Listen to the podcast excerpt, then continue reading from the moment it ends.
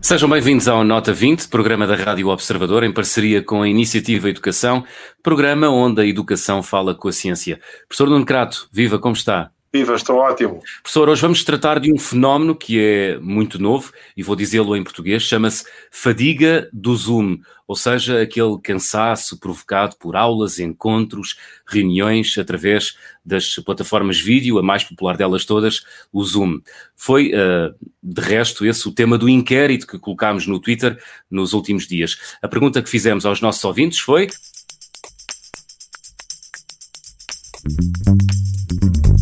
A videochamada torna as reuniões mais cansativas?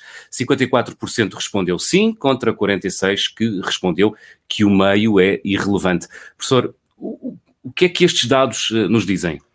Olha, eu estou convencido que o que estes dados nos dizem é que as pessoas que dizem que o meio não interessa são pessoas que não usam tanto a internet e o Zoom como os estudantes e os professores. É o que me parece que se pode concluir daí. Porque estudantes e professores que estão quase constantemente uh, utilizar o Zoom, seja para esclarecer dúvidas, seja para, para, uh, para dar aulas online, ou que estiveram nessa fase, porque os hum. professores do ensino superior continuam a utilizar muito o Zoom, os professores do ensino básico e secundário, muito menos neste momento, porque têm essencialmente os alunos em aulas presenciais. Portanto, deve depender um pouco da experiência de, de cada um. Eu diria que as pessoas que utilizam frequentemente o Zoom e que o, o Zoom ou o Teams ou o que seja, estão cansadas dele. Uhum. É nosso convidado Pedro Rosário, professor de Psicologia da Educação da Universidade do Minho. Professor, obrigado eh, e bem-vindo à Nota 20. Olá, muito obrigado pelo convite. Professor Pedro Rosário, antes de mais, o que é que é eh, a Zoom fatiga ou a fadiga do Zoom? Sim. O Zoom fatiga é uma condição que hum. surge hum. exatamente como o professor Nucrar estava a dizer, pela exaustão que nós vamos sentindo por termos o nosso dia cheio de atividades de vídeo, seja de atividades online. E de facto, eh, agora menos no, no, no, básico e no secundário, como o professor não dizia, mas na universidade continuamos bastante centrados nas atividades online e, portanto, continuamos a usar o Zoom. E é normal que esta, esta overdose, digamos assim, de utilização do Zoom leve alguma fadiga, leve algum cansaço, alguma exaustão. E, portanto, há aqui um conjunto de sinais que as pessoas vão sentindo de, de baixa vontade para fazer as coisas, de alguma, de alguma desatenção que surge por causa desta, deste, deste, desta overdose, digamos assim, uh, da utilização. E essa baixa vontade manifesta-se uh, para a utilização uh, do Zoom e de outras plataformas ou para o resto das atividades do dia a dia? Não, nós podemos ver isto na parte mais instrumental, que é uh, o cansaço que nós temos. Mas se calhar, do ponto de vista psicológico, é mais interessante para nós olharmos a montante, que é o que é que de facto pode causar esta exaustão. Porque não é só a exaustão de eu ter um conjunto de reuniões, é a carga emocional e a carga anterior que está associada, sobretudo a parte mais psicológica.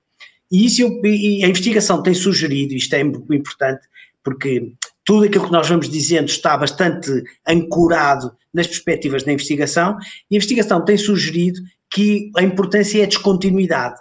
O que nós fomos sentindo, sobretudo de março até junho, de quem tinha atividades letivas intensas via Zoom, sentiu uma descontinuidade muito grande entre um processo anterior que era sobretudo presencial para um processo que era sobretudo, para não dizer completamente, completamente online.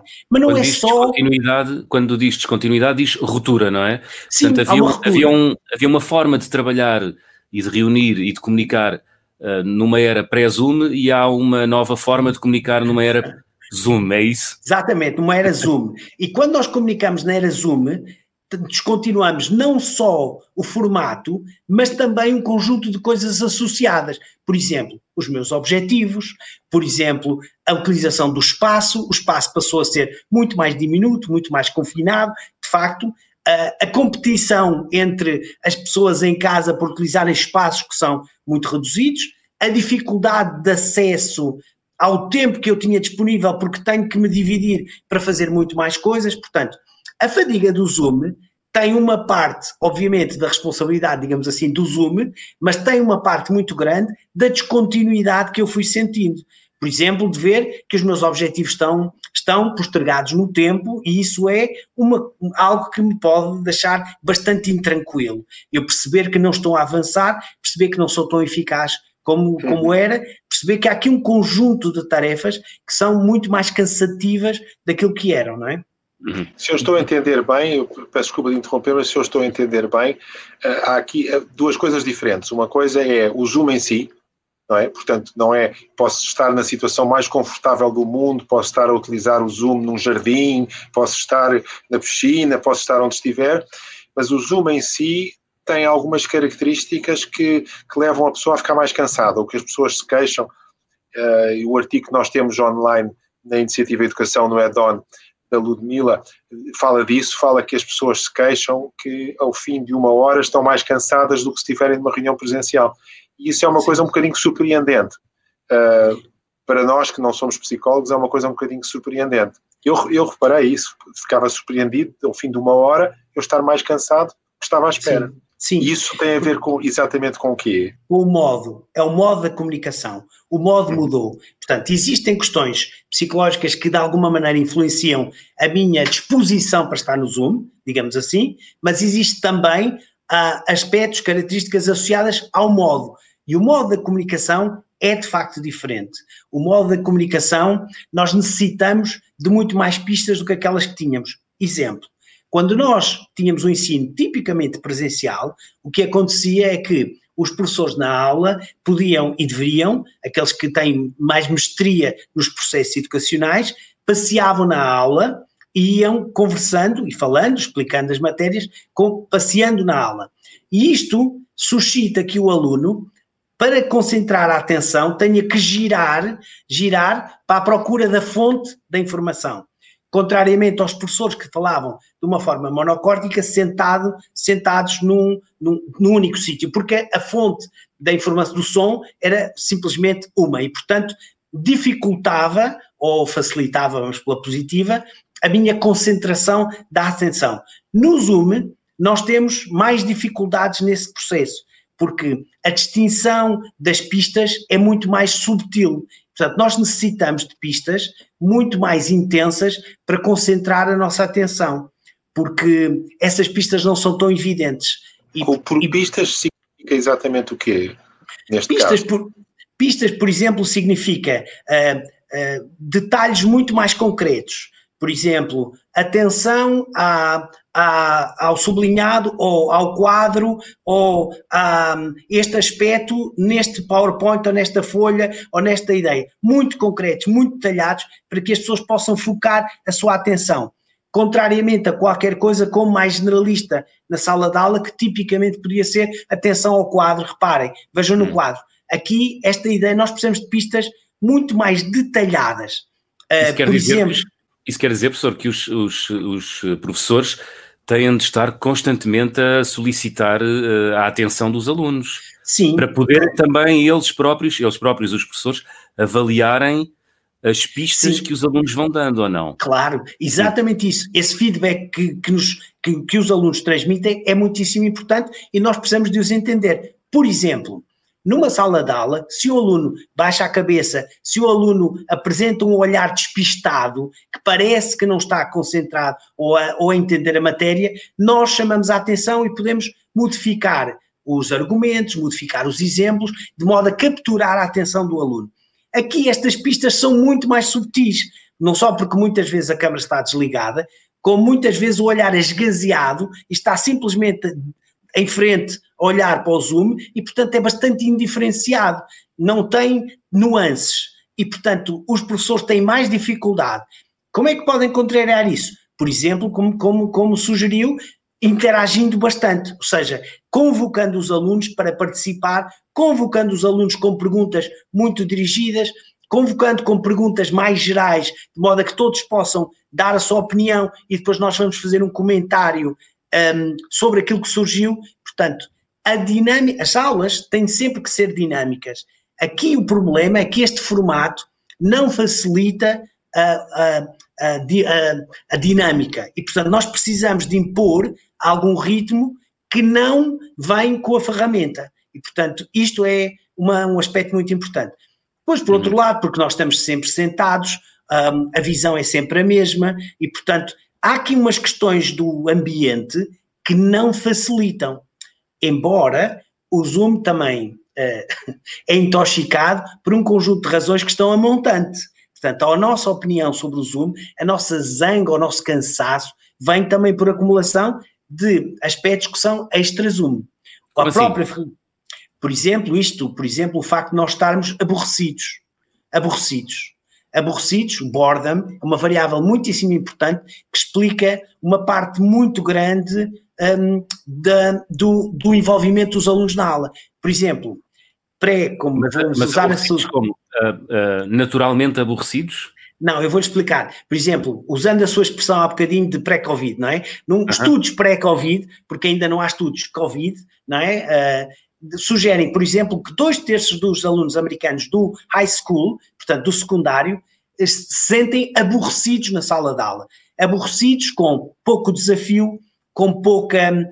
as aulas pouco dinâmicas, pouco interessantes, no sentido em que eles sentem que no final da aula não aprenderam, não melhoraram. E, portanto, aquilo não foi uma oportunidade de crescimento pessoal. Isto gera um certo, uma certa monotonia e um, e um baixo envolvimento na tarefa.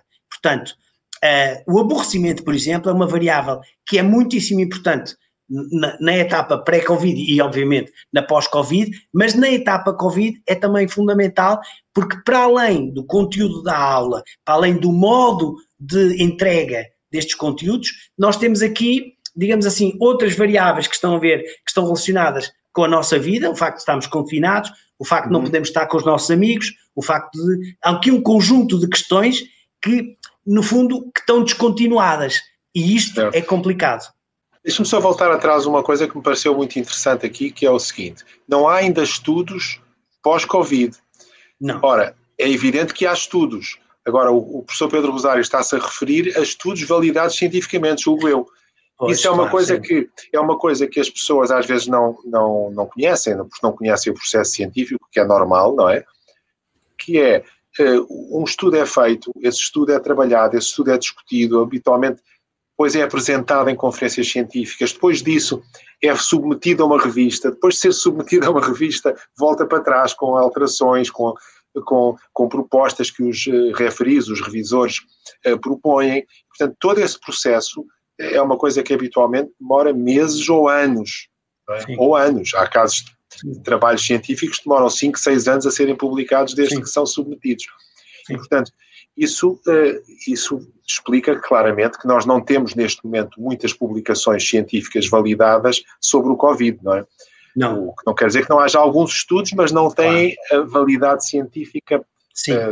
Para Sim. outros, não é? São indicadores que mostram alguma tendência, que mostram pois. eventualmente alguma tendência, mas precisam de ter a metodologia e de ter a arquitetura um, analítica, estatística, que permita pois. que as conclusões sejam válidas, fidedignas e que possam servir para informar as práticas educativas, não é?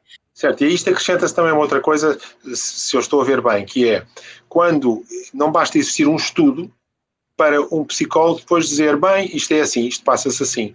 Há um não. estudo, há um estudo confirmatório, há uma discussão, há outros que dizem um, um, coisas um bocadinho diferentes e vai-se construindo um consenso científico como se construiu em torno do aborrecimento, portanto do board na, na, sala de aula e que não está constituído e que está longe de estar constituído para o, para o Covid, para esta etapa, não, é? não é? Daí não. que isto tudo seja mais Exatamente. difícil. Exatamente, portanto o que nós temos são intuições, são aquilo que nós estamos a fazer é transportamos do conhecimento que está validado noutros contextos e ajustamos a este contexto. Por exemplo, uhum. um, uh, o, o, papel dos distratores. O papel dos distratores na sala de aula, ou seja, os, os distratores podem ser internos, aquilo que me preocupa, as, uh, os, os, meus pensamentos, a minha imaginação, que obviamente me leva a sair fora da sala de aula, estando fisicamente lá sentado, não é? Aqui também são muito importantes, quer os distratores internos, quer os distratores externos, que na época Zoom eh, se, se consubstanciam, por exemplo, com o WhatsApp Web, com um conjunto de outras coisas que eu tenho acesso no computador e o professor vê a minha imagem e eu posso ir até ir abanando com a cabeça e estou a ler uma outra coisa qualquer que não tem absolutamente nada a ver, nada a ver com o que está ali a acontecer, não é? E portanto, há aqui, aqui um conjunto de extratores, não são novos, mas hum. apresentam-se de um novo formato. É o formato, não é tanto a, é, não é tanto a qualidade do distrator, é o formato como ele se apresenta que exige um novo, uma nova eh, disciplina interior, ou seja, novos processos de autorregulação. Eu tenho que aprender a governar o tempo, porque eu tenho mais intervalos, tenho possibilidades de ocupar mais tempo, porque eu não tenho as viagens, não tenho as deslocações, uhum. e a questão é como é que eu giro esse tempo. Tenho mais disponibilidade. Portanto, os processos de autorregulação, ou seja, a gestão, o controle do meu comportamento para alcançar os objetivos, via Zoom, podem se tornar mais difíceis. É um repto mais difícil. E, professor Pedro Rosário, o que, é que, o que é que lhe diz a sua intuição uh, sobre como é que os professores podem não só contornar o cansaço dos alunos em relação ao Zoom, mas também em assumirem o controlo da comunicação e não darem o aluno como perdido quando ele está do outro lado do computador com aquele olhar vago e com a cabeça nitidamente noutro lugar que não ali, não é? Claro. Eu acho que, mais uma vez, a ciência ajuda-nos bastante, a evidência. E Vamos o que é lá. que nós sabemos? Nós não sabemos, não temos dados sobre a nossa competência de atenção, de concentração da atenção no Zoom, não há dados, há intuições, há guessings, mas nós Portanto, temos. Não sabemos, não sabemos quanto tempo é que um não. aluno consegue focar a sua atenção. Uh, numa reunião ou num encontro, Zoom não. com o professor? Não, hum. não. Temos regularidades. As pessoas okay. podem dizer, a partir daquilo que é a minha experiência pessoal, eu tenho esta regularidade. Mas uh -huh. esta regularidade é idiosincrática, é a minha regularidade, ou é a regularidade dos meus alunos, ou é a regularidade do meu filho. Portanto, uh uhum. -huh. estamos a falar aqui casos ad hoc, não é?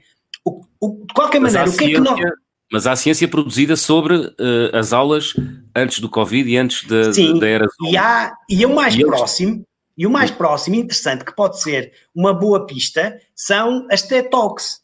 O que é que nos diz a investigação sobre a capacidade de concentração das pessoas numa TED Talk, que é uma, tem uma arquitetura fantástica, desenhada para capturar a atenção, desenhada para passar mensagens magníficas, com treino fundamental, com treino e a muita intensidade.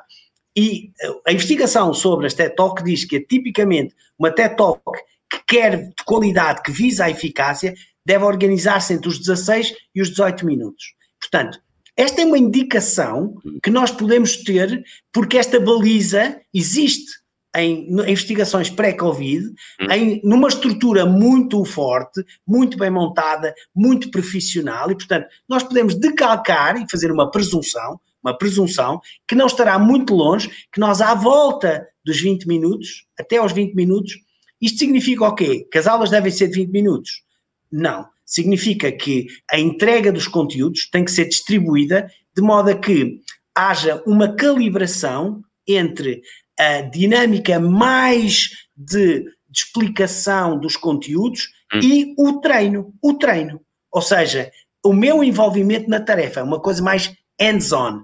Que exercícios é que eu faço? Que perguntas é que eu realizo? Que trabalhos é que eu realizo? E depois, outra vez, uma etapa de desconstrução e teórica. E, portanto, o que nós temos é que, quer nas aulas presenciais, mas. Fazer modulação, não é? Modulação, como se fosse uhum. uma montanha russa. Nós subimos a intensidade de alguma maneira a entrega do conteúdo, aquilo que tipicamente, de uma forma muito feia, se diz uh, dar as aulas, é uma forma muito feia, muito inadequada dizer. Aquela, a exposição clássica, não é? Exatamente, a exposição clássica, e portanto nós temos que trabalhar essa, esses conteúdos e que uhum. os alunos têm que os compreender, têm que os estudar, isso é muito importante, uhum. e depois tem que haver uma fase em que o aluno tem que ter hands-on e, portanto, pode fazê-lo, por exemplo, em salas de pequenas. Nós no Zoom podemos ter uma, uma, uma, temos uma particularidade que nós podemos alocar os alunos a pequenas salas e ah, podemos dar-lhes tempo concreto para trabalhar. Por exemplo, quatro colegas vão para a sala, uma sala que nós inventamos, e trabalham durante 10 minutos. A vantagem do Zoom, contrariamente ao presencial, é que passados 10 minutos, esses quatro alunos estão na sala na sala grande, ou seja, no ecrã outra vez. E, portanto, nós podemos ter claramente limitado o, a fronteira entre o trabalho que eles têm que fazer e depois a seguir a, a devolução à comunidade, uhum. ou seja, aos seus, aos seus colegas desse, desse trabalho. Professor Pedro Rosário, são ótimas uh, dicas e ótimas instruções para se uh, no futuro, esperemos que não, uh, as, volta, as aulas regressem todas ao modelo uh, de, de, ensino à distância, não de ensino à distância, portanto, Sim. se formos todos confrontados com a necessidade de colocar toda a comunidade escolar fechada novamente numa Mas... janela de computador. Professor Pedro Rosário, muito obrigado por ter vindo ao Nota 20 desta semana, obrigado pela disponibilidade. Muito obrigado, eu. Professor Nuno Crato, eh, já na reta final do programa faço-lhe a habitual maldade, que é pedir-lhe em 20 segundos breves notas a reter do programa de hoje. Muito bem, primeira nota, o, o Zoom ou estes meios online trazem-nos mais dificuldades, trazem-nos um, mais dificuldades de distração, de concentração, uh, etc. E deve, devemos, portanto, tentar intervalar as atividades Zoom com outras atividades.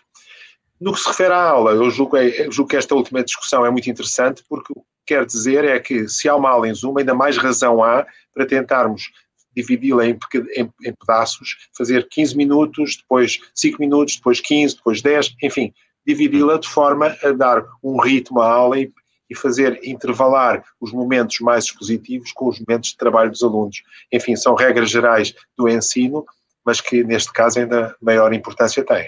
Muito bem, na próxima semana vamos falar sobre pensamento crítico. Deixo a habitual pergunta aos nossos ouvintes no Twitter da Rádio Observador e também da Iniciativa Educação. A pergunta é: o que é mais importante para o sentido crítico?